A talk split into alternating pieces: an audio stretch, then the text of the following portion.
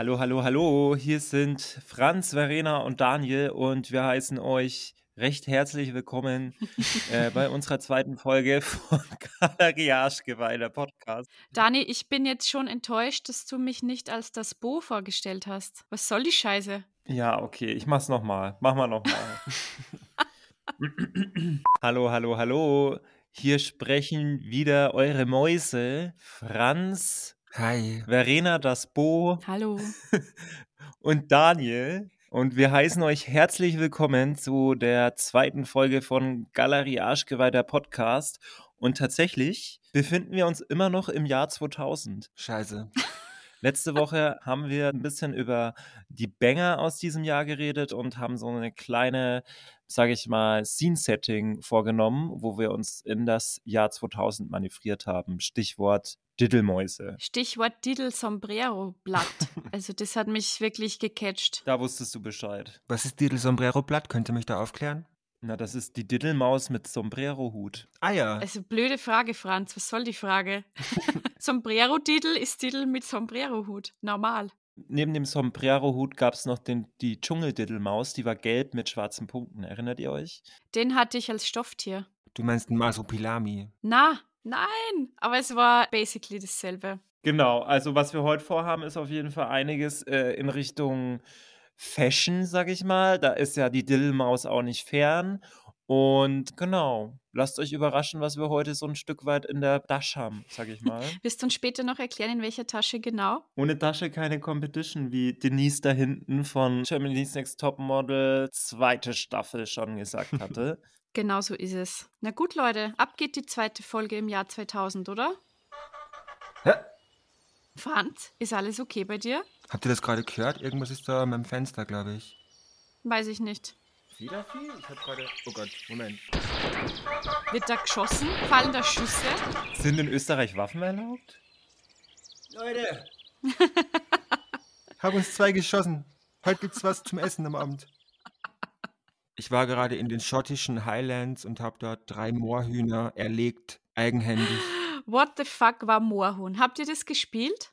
Mhm. Ich habe das immer im Computerkurs gespielt, auf jeden Fall. Ich glaube, ich habe es nicht gespielt, aber ich kann mich natürlich an den, an den Hype erinnern. Es war The Thing of the Year. Ich lese euch mal sehr gerne einen kurzen Satz vor aus einem Spiegelartikel vom 19. Januar 2000. Die Headline lautet: Zocken will der Surfer. Schieß ab. Pünktlich zur Weihnachtszeit ging im deutschsprachigen Internet eine Seuche um, Morbus morhunensis. Die Moorhuhnjagd, ein Werbespiel, legte angeblich ganze Großraumbüros lahm. Die Maus fest in der Hand lauerten Deutschlands Sesselhelden vor der Bildschirmkulisse eines schottischen Hochmoors gebannt auf Moorhühner. Linker Klick, Schuss, rechter Klick, Nachladen. Das Ganze gegen die Uhr, was zählt, sind Kills. Was für ein unfassbares Spiel, What a Time to Be Alive, dass einfach Großraumbüros lahmgelegt wurden, weil Leute auf Arbeit Moorhuhn gezockt haben. Ich finde es auch so geil, das ist subversiv. Also da muss man auch dem Moorhuhn Credit geben.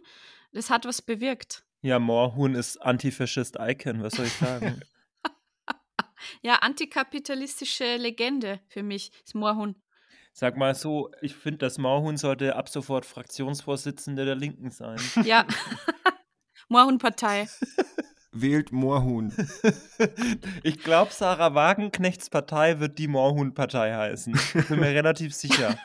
Wäre auch super praktisch, weil die hätten dann ja auch schon direkt einen Wahlkampfsong, weil wenn ihr euch dran erinnert, es gab tatsächlich eine Hymne von Moorhuhn. Moorhuhn war in den Charts damals mit Gimme Moorhuhn. Das ist ein echter Song, der damals rausgebracht wurde im Jahr 2000 mit Wiegald Boning. Ja, also ich sag mal so, Maskottchen wird auf jeden Fall Wiegald Boning im Moorhuhn-Kostüm sein und Sarah Wagenknecht wird daneben stehen. es ist gesetzte Sache. Es gibt mir wieder so Anton featuring DJ Ötzi-Vibes, weil dieser Song wurde wieder veröffentlicht als Moorhuhn featuring Wiegald Boning. Ja, als wäre das Moorhuhn der Artist einfach. Und es gab dann übrigens auch noch eine Nachfolgesingle, Geflügelpop Nonstop. Na. Das ist aber geil. Das klingt geil. Auf dieser CD gab es 60 Minuten lang die vollgeballte Moorhuhn Power und es ist quasi ein Medley. Hier steht in der Beschreibung, es gibt tatsächlich keine Tracklist, aber hier steht Nonstop Medley mit Gimme Moorhuhn in verschiedenen Versionen und Coverversionen What? und dann noch andere Songs, unter anderem I Shoot the Moorhuhn oder Ich bin ein bayerisches Moorhuhn. Ey Leute, willkommen in der Hölle. Stellt euch vor, ihr müsst das irgendwie auf einer Autofahrt acht Stunden durchhören. Ich würde durchdrehen. Ich bin ein bayerisches Moorhuhn. Ja, schau, das Moorhuhn hat ja echt viele Gesichter. Also es gab ja auch irgendwie ein Samurai-Moorhuhn, ein Affen-Moorhuhn, das Moorhuhn als Freddy Krüger. Also das Moorhuhn war echt viele Facetten. Wir alle sind Moorhuhn. Ja, wir sind Moorhuhn. Das sollte mal auf einer Schlagzeile stehen. Je suis Moorhuhn. Wir sind Moorhuhn wird einfach der Parteislogan der Moorhuhn-Partei werden. Das sage ich euch. Genau so ist es. Eine Sache muss ich euch noch vorlesen, weil ich sie so schön finde. Auf der Single zu Gimme Moorhuhn ist ein Sticker drauf und da wird der Bonus-Content beschrieben, der auf der Maxi-CD drauf ist. Haltet euch fest. Mit dabei. Moorhuhn Bildschirmschoner. Moorhuhn Paparazzi-Foto. Screenshot vom Moorhuhn Online-Spiel. Videoclip und neue Fotos. Moment, Moment, Moment, Moment, Moment, Moment, Moment. Moorhuhn Paparazzi-Fotos? Da möchte ich auch gern genaueres wissen. Wenn irgendjemand da draußen diese Maxi zu Hause rumliegen hat und vielleicht noch ein CD-Laufwerk, bitte schaut mal da rein und sagt uns, was das für Fotos sind. Ich will den Moorhuhn-Paparazzi-Shot, den will ich sehen. Es ist so das Moorhuhn, so wie, wie Lady Diana auf der Yacht. So Jenny from the Block. Ja, Na, ich denke da irgendwie an Lindsay Lohan, wie sie aus dem Club rauskommt und irgendwie noch das, das, Koks, irgend, das Koks noch in, de, in den Stöckelschuhen irgendwie hat und dann nur so ein weißen, weißes Koks-Puderwolke Ja. sieht und dazwischen ist irgendwie das Moorhuhn. So stelle ich mir das vor. I'm tired of rumors, denkt sich das Moorhuhn. Ja, genau, Rumors. ja, das Moorhuhn hat auf jeden Fall einiges zu bieten. ja, das wissen nur die wenigsten, dass das Moorhuhn das Original It Girl ist. Jetzt wisst ihr es. Ich wusste gar nicht, dass Moorhuhn ein Werbespiel war. Wofür wurde da geworben? Für Whisky. Für Whisky? Das hat eine Werbeagentur erfunden für eine Whisky-Marke. Und das Moorhuhn war ein Seitenhieb auf einen anderen Whisky, der irgendwie The Famous Grouse, weiß ich nicht, heißt Grouse Moorhuhn auf Englisch, hieß. Und da konnte man quasi das Maskottchen vom gegnerischen Konkurrenz-Whisky abschießen. Das war ein Werbespiel. Da muss ich aber sagen, das war dann nicht sonderlich erfolgreich, weil niemand hat von diesem Whisky mitbekommen. Na, es wusste kein Mensch, oder? Aber es war ein fucking Werbespiel, das sich eine Agentur ausgedacht hat für einen Whisky. Ja, geil. Und es gab ja dann auch noch Moorhuhn Card, Moorhuhn Winter Edition, Moorhuhn Wanted, Moorhuhn der Fluch des Goldes, Moorhuhn Schatzjäger, Moorhuhn Atlantis. Es gab das Moorhuhn Autorennen, das habe ich auch immer gezockt. Und ich erinnere mich, es gab Moorhuhn als Indiana Jones. Das wollte ich nämlich auch sagen. Das ist eine große Ähnlichkeit zwischen der Diddlemaus und dem Moorhuhn, weil das Moorhuhn hatte auch ganz viele verschiedene Personalities und ich bin auch tief ins Moorhuhn-Wiki abgetaucht und man ist sich in der Moorhuhn-Community, in der Moorhuhn-Szene, ist man sich nicht einig, ob das Moorhuhn eigentlich immer dasselbe Huhn ist. Ha, Also wahrscheinlich eher nicht, weil es, gibt eine, einen Moorhund, das ist so eine Mama und manche, die man halt so ganz klassisch als weiblich oder männlich zuordnen würde. Mhm. Side-Eye. Aber man weiß eigentlich nicht, ob es nur ein Moorhuhn gibt oder ganz viele verschiedene. also im Spiel konnte man ja immer auf sehr viele verschiedene Moorhühner ballern. Ja, aber ob es nur eine Moorhund-Personality gibt quasi. Aber wie absurd ist das denn, dass es so ein ganzes Franchise rund um dieses Moorhuhn gibt, was man eigentlich abschießen soll? Irgendwie finde ich das perfide. also du knallst dieses Viech ab und dann hast du aber gleichzeitig noch so ein Moorhuhn-Kuscheltier neben deinem Moorhuhn-Brotzeitbox und deinem Moorhuhn-T-Shirt darum stehen. I don't know. Aber wie gesagt, bin großer Moorhuhn-Fan. Haben wir noch irgendwelche wilden Fakten zum Moorhuhn? Ich glaube nicht. Ich hätte alle erwähnt, glaube ich. Geflügelpop nonstop. Wisst ihr, wo nämlich das Moorhuhn auch Thema war? In der Bravo. Dort gab es in einer Ausgabe sogar ein Moorhuhn-Poster als extra. Moorhuhn einfach eine Pop-Cultural Icon. Könnt ihr euch vorstellen, dass ihr zu Hause im Kinderzimmer seid und euch ein Moorhuhn-Poster an, an die Wand hängt? Auf gar keinen Fall. Eigentlich ja. Kann ich mir gut vorstellen, weil ich glaube, genau so war es. Meine Lieblingspromis sind Sarah Connor, Jeanette und Moorhuhn. ja. finde ich relatable und ganz normales 2000er Behavior, ehrlich gesagt. Markiere ein Moorhuhn. Leute, unter dem Posting zu der Folge markiert euer liebstes Moorhuhn. Genau. Bitte markiert alle Sarah Wagenknecht, damit die davon Wind bekommt, dass sie ihre fucking Partei. Dani, stopp. stopp, stopp. Schieß mal lieber unsere Rubrik ab, oder? Und schau mal, was im Jahr 2000 noch so in der Bravo war, außer Moorhuhn. Werfen wir mal einen Blick in die Bravo. Schauen wir mal rein. Extrablatt. Die Kategorie heißt Extrablatt. Und darin wühlen wir uns durch Bravo und andere Magazine und schauen, was in diesem Jahr der Hot Shit in den Schlagzeilen war. Jawohl. Dann steigen wir mal ein. Ich habe noch was zum Thema Huhn. Passt gut zum Thema Moorhuhn. Nämlich in einer Ausgabe im Jahr 2000 gab es in der Bravo ein Extra, das mich ein bisschen irritiert hat. Fünf Osterflirtfolien für Eier. Was? Flirtfolien. Flirtfolien für Ostereier. Sind das dann so Folien, die man sich auf sein Ei klebt, auf ein Osterei und dann geht man mit dem Osterei flirten? Ich glaube, Was? ich glaube, du machst dann deinem Schwarm so ein Osterei mit der Flirtfolie und legst ihm das so ins Bankfach oder I don't know. Aber was, was steht denn auf der Folie? Kannst du das rausfinden? Na, das weiß ich leider nicht, Dani. Das war zu verpixelt. Konnte ich nicht sehen. Aber mir hat schon gereicht. Fünf Osterflirtfolien. Finde ich iconic. Aber vielleicht auch ein guter Tipp aus der Bravo, dass man mal wieder, wenn man sich denkt, ich bin immer noch Single, vielleicht einfach mal so ein Osterei bekleben mit einem frechen Flirtspruch. Finde ich auch. Also Leute, falls da draußen jemand interessiert ist, schickt mir ein Flirtei. Die DMs sind bei Verena noch offen. Ein Eier-Emoji. Ja, genau. Einfach mit einem Eier-Emoji reinsliden und dann schauen wir mal weiter. Heißer Flirt. Aber fand ich auf jeden Fall ein ziemlich geiles Extra. Was auch noch ein geiles Extra war aus der Bravo aus dem Jahr 2000. Und das gibt mir so ein bisschen Spirit of the Hawk Vibes. Also ich weiß, wir wollten darüber eigentlich nicht mehr so im Detail reden. Aber die magische Feder. Oh, Es war ein Glücksbringer. Es war einfach eine random Schnur mit einer bunten Feder dran. Hä, aber okay, war das ein Pendel oder? Na, es war eine Halskette. es war eine magische Feder, es war keine Halskette. Stimmt, es war eine magische Feder. So, um den Schwarm zu verhexen, damit er mir ein Flirt-Ei rüberlegt. Nachts im Kinderzimmer. Nachts im Kinderzimmer, so Vincent Raven-mäßig, Mit dem Blut von Axel Breitung. Und dann geht's los. mit der magischen Feder den Schwarm verhext. Also holt mich immer noch ab, muss ich sagen. Marina, du hast dich ja jetzt durch alle Bravo-Cover so durchgewühlt. Wer würdest du denn sagen, war am häufigsten in diesem Jahr am Cover der Bravo? Also wer, ich habe es nicht durchgezählt, aber wer extrem dominiert hat, waren auf jeden Fall die Big Brother Stars. Ja. Und ähm, auch Stefan Raab, Sascha war auch oft zu sehen. Also ich glaube, das war auch so der ultimative Girls-Schwarm zu dieser Zeit. Und GZSZ war auch ein heißes Thema. Und international war Eminem und Britney. Britney. War Eminem schon zu der Zeit? Krass. Ja, da ist Eminem gerade so aufgepoppt und da war halt immer so der Skandalrapper aus den USA, der Rüpel-Rapper. Also die sind extrem auf Eminem abgegangen auch. Ich finde, daran erkennt man irgendwie auch, dass es in dieser Zeit und in diesem Jahr schon so eine Dürre gab irgendwie an Popstars, die aus dem deutschsprachigen Raum kamen, weil die einzigen Popstars, die wir hatten, waren die Big Brother-Bewohner und Bewohnerinnen. Extrem. Und Jeanette. Ja, und Charlotte Biedermann, die dann aufkam, ne, im Jahr 2000. Ich finde ja, das schönste Bravo-Cover des Jahres 2000 war tatsächlich die erste Ausgabe, weil da hatte man noch große Angst davor, was im Jahr 2000 so passieren würde. Da wurden wichtige Fragen gestellt. Am Cover sind zu sehen Alex Neldl und Andreas Türk und die Fragen, die da aufgegriffen werden, lauten unter anderem, trennen sich BSB, stirbt die Love Parade und findet Andreas Türk seine Traumfrau?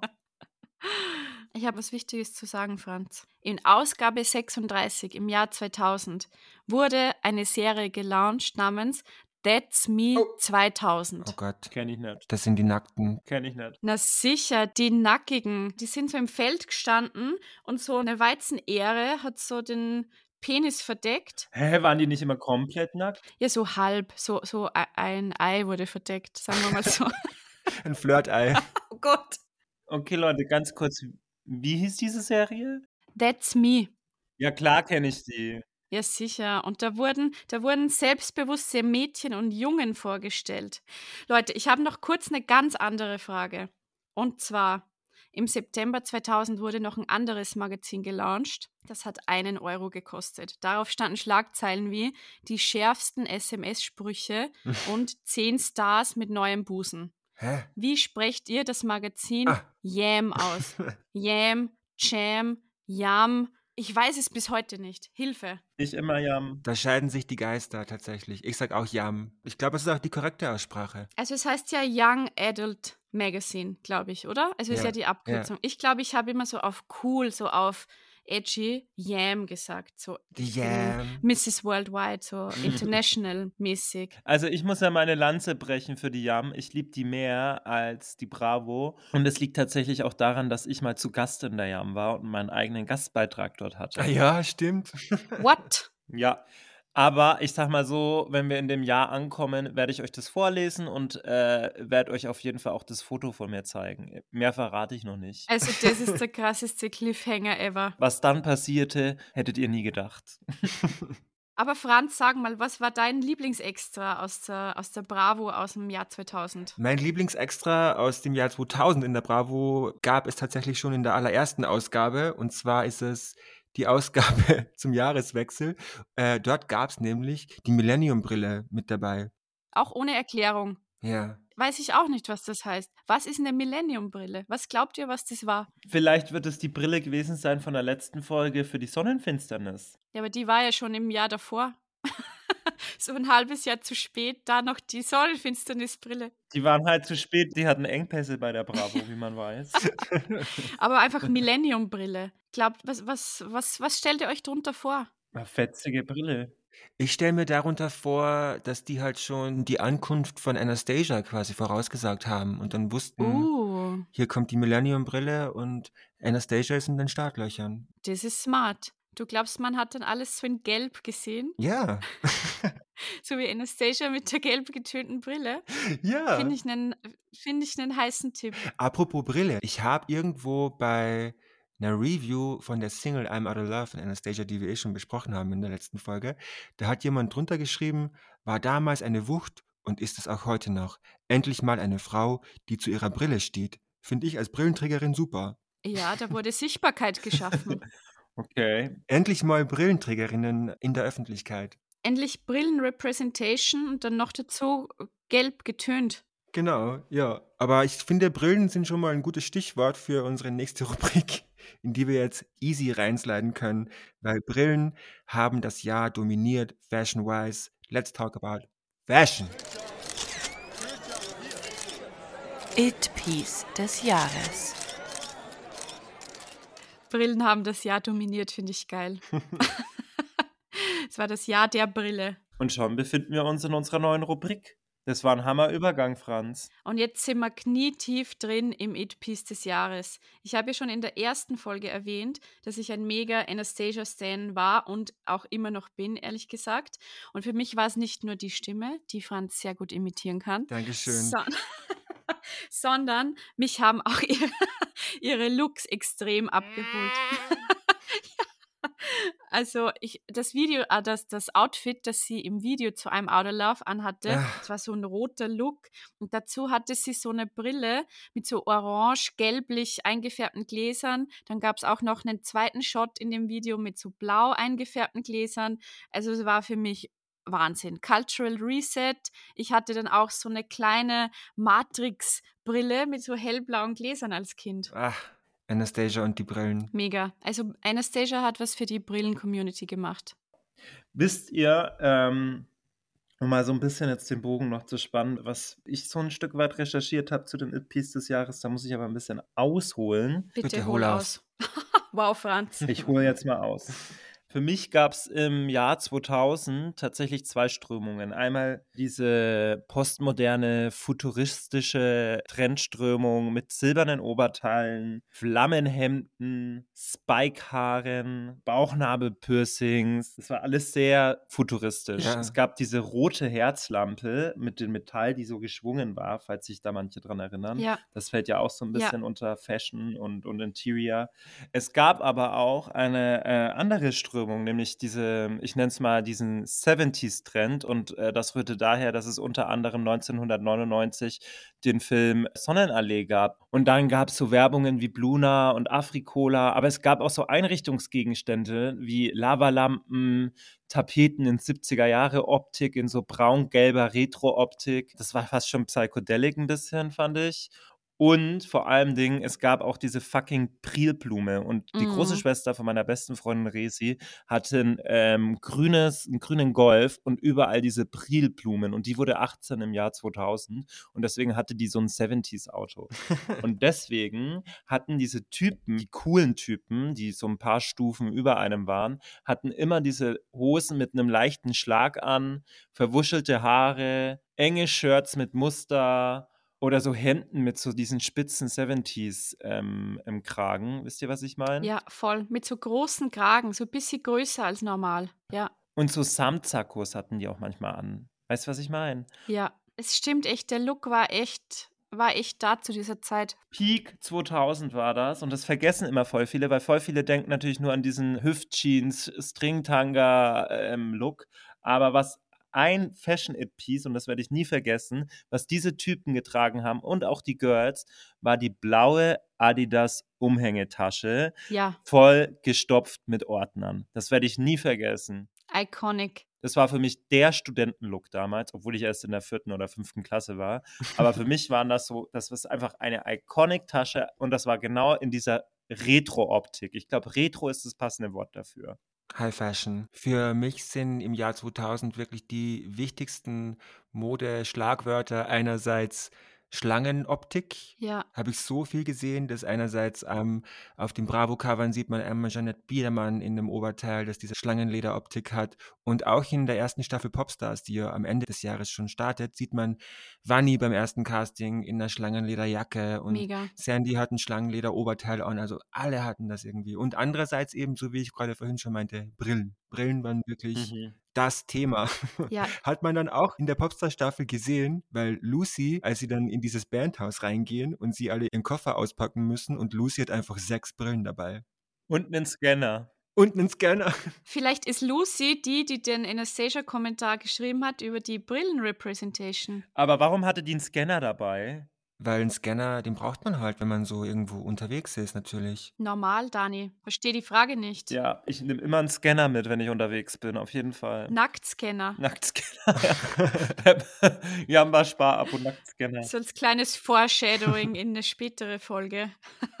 Leute, ich habe noch ein Fashion Piece, das ich hier besprechen muss. Unbedingt, dringend. Und es ist mit einer Ikone, die im Jahr 2000 in unser Leben gekommen ist und die wir auch schon kurz besprochen haben, ist das aufgepoppt. Und zwar die kleine weiße DJ Ötzi Mütze. Ja, War für mich ein extremer Moment, finde ich iconic. Ich finde, man verbindet auch sofort diese fucking Mütze mit DJ Ötzi. Voll. Wenn man DJ Ötzi Mütze googelt, kommen auch 100 Shops, die mit, den, mit diesen Begriffen verschlagwortet sind. Also das ist wirklich, DJ Ötzi und diese Mütze geht Hand in Hand. auf jeden Fall. Ich finde, wenn DJ Ötzi in einem Wachsfigurenkabinett steht, dann mit der Mütze. Unbedingt. Mit der Mütze und mit so, einem, mit so einer Lederhosen.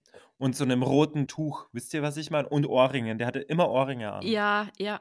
Aber ihr glaubt vielleicht, die Mütze ist nur eine kleine Mütze. Aber die Mütze hat eine tiefere Bedeutung. Oh oh. haltet euch fest, es wird die, in dem Interview hat DJ Ötzi gesagt, ich zitiere, die Mütze ist Glaube, Hoffnung, Mut, Energie, Stärke. Hau ab. Sie ist einfach alles. Sie gibt mir wahnsinnige Kraft. Mit ihr bin ich der DJ Ötzi und ohne sie der Gary. Na, Also sagt mir jetzt, dass das nur eine Kopfbedeckung ist. das ist viel mehr als nur eine Kopfbedeckung. Das ist eine Religion. Ja, aber wie gesagt, die Message ist klar. DJ Ötzi, good feeling, feeling good. Mhm. Ja, und das, die, genau dieses Gefühl gibt ihm die Mütze. Also hat, mi, hat mich berührt. Gary die Maus. Doch schön. Also, wenn ich so an das Jahr 2000 denke, dann denke ich daran, dass ich immer so furchtbar viele Styles gemixt hat. Kennt ihr diese Brötchenschuhe von DC? Ja, aber ich hatte nur so die Dupes von Reno oder so. Na, ich hatte die immer und ich und ich weiß noch, meine wir sind immer in Urlaub gefahren in de in in den Bayerischen Wald, so zwei Stunden von von der fränkischen Schweiz entfernt und, äh, dann war das immer an der tschechischen Grenze und da sind wir dann zum Markt gefahren und da habe ich mir, ähm, unter anderem das Mariah Carey Album gekauft, gebrannt auf dem Markt und die Brötchenschuhe von DC. Und dazu habe ich das gemixt mit einer mit Folie beklebten Karl Kani Jeans und einen Fishbone Hoodie und dann hatte ich meine gespikten blondierten Haare und bin so durch die Schule gelaufen. Ja, Fashion Icon, oder? Hätte ich mich sofort verliebt. Ja, Guido gibt dir direkt zehn Punkte, Daniel. Ja, zehn liebgemeinte Punkte. Ja, Guido Maria Kretschmer. Also für mich die ja. Shopping Queen aus dem Jahr 2000, aus der fränkischen Schweiz. Mit den 30 Einwohnern, wo ich aufgewachsen bin. Da war ich die Stilikone schlechthin. Also das, was mich persönlich am meisten äh, bewegt hat 2000, war, glaube ich, Diddle String Tanga. Na, nee. nicht Diddle. Oh mein Gott, ich wollte gerade sagen, das klingt verboten, ey. oh Gott. Na, nochmal. Oh mein Gott. Stellt euch mal vor, das wäre wirklich sick. Also das Fashion Piece, das mich persönlich im Jahr 2000 am meisten bewegt hat, war der Snoopy String Tanga von H&M ah. und der dazu passende BH. Natürlich habe ich keinen BH gebraucht, weil ich war ein kleines Kind, aber man wollte ihn natürlich trotzdem haben und ich habe meine Mama angebettelt um einen fucking Snoopy String Tanga im Dreierpack. Ach du Scheiße. Waren die auch in dieser Satin-Optik wie die Boxershirts von den Jungs? Na, na, leider nicht. Aber das, ich finde, das war auch so ein Erkennungszeichen von den cutesten Boys in der Schule. Die hatten diese Snoopy Satin Boxershorts und dann so ganz weit unten die weite Baggy Jeans. Ey, ich sag dir ganz ehrlich, es war kein Spaß, diese Satin Boxershorts zu tragen. Es war einfach kein schönes Tragegefühl. Die hing mir immer bis zur Arschritze hoch. Es hat einfach alles nicht gepasst. Es war unbequem. Ich habe einfach kompletten Fiebertraum von diesem Snoopy. Allein wenn ich schon dieses, dieses, dieses Material fühle, kriege ich Gänsehaut. Ich finde es auch ganz, ganz eklig, darüber reden zu müssen. Aber man, tut man nicht alles, um äh, als Stilikone durchzugehen. Ja, du, ich kann dich beruhigen, der Snoopy Tanga war auch nicht viel bequemer sage ich mal so, ohne näher ins Detail zu gehen. Ja, ey, das ist immer wirklich über den Jordan gelaufen, ey. Dann lasst uns doch an dieser Stelle direkt mal abbrechen, weil bevor ihr noch weiter eure unverarbeiteten Traumata aufarbeiten müsst. Bitte nicht. Na, das kommt ja noch 2003. Dafür haben wir noch Zeit. Ja, Leute, ich glaube, dann sind wir heute mit, mit allen Fashion Pieces durch. Das Bo äh, immer mal wieder locker lässig mit äh, dem Snoopy Stringtanga. Franz mit der Millennium-Brille im Schlepptau und ich. Bitte nicht das Moorhuhn vergessen. Der Star dieser Folge, das Moorhuhn. Ja, ich gehe jetzt gleich noch direkt an den Herd. Es wird noch zubereitet. Franz, bitte hör auf. Geflügelpop nonstop. ich habe nämlich schon richtig Hunger. Richtig Hunger habe ich bekommen.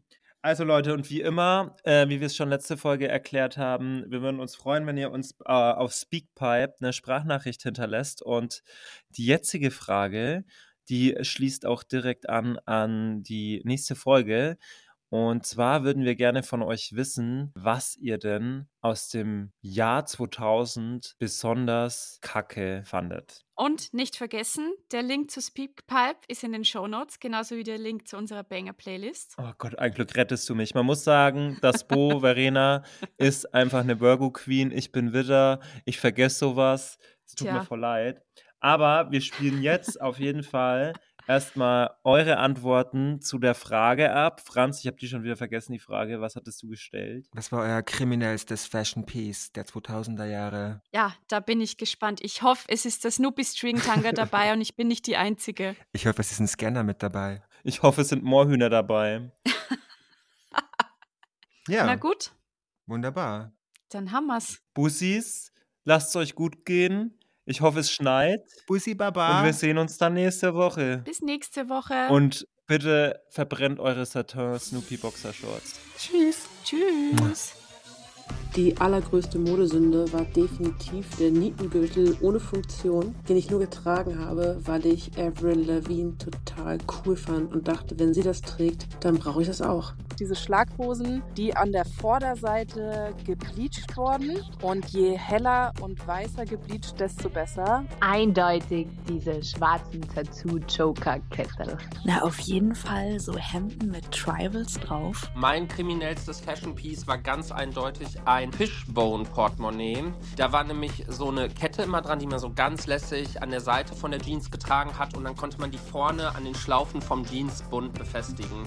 So eine Bauchkette aus Strassstein. So eine rosa karierte Fedora, so ein Hut, den Ryan immer bei High School Musical getragen hat, nur eben noch dazu rosa und kariert. Egal was eigentlich, Hauptsache Tribals. Und zwar wollte ich, 2001 war es glaube ich, ähm, unbedingt auch bauchfrei tragen, habe mich aber nicht getraut, in den Laden reinzugehen und mir ein bauchfrei äh, Oberteil zu kaufen. Und meine Mutter war dann aber so freundlich, mir eins zu stricken. Damals Fashion Fail, heute würde ich sagen Iconic. Jeans mit Schlag auf jeden Fall noch unten und an der Seite konnte man jeweils links und rechts am Hosenbein außen einen Reißverschluss aufmachen, von ganz unten bis nach ganz oben und darunter war so ein knallroter, löchriger, dünner Stoff.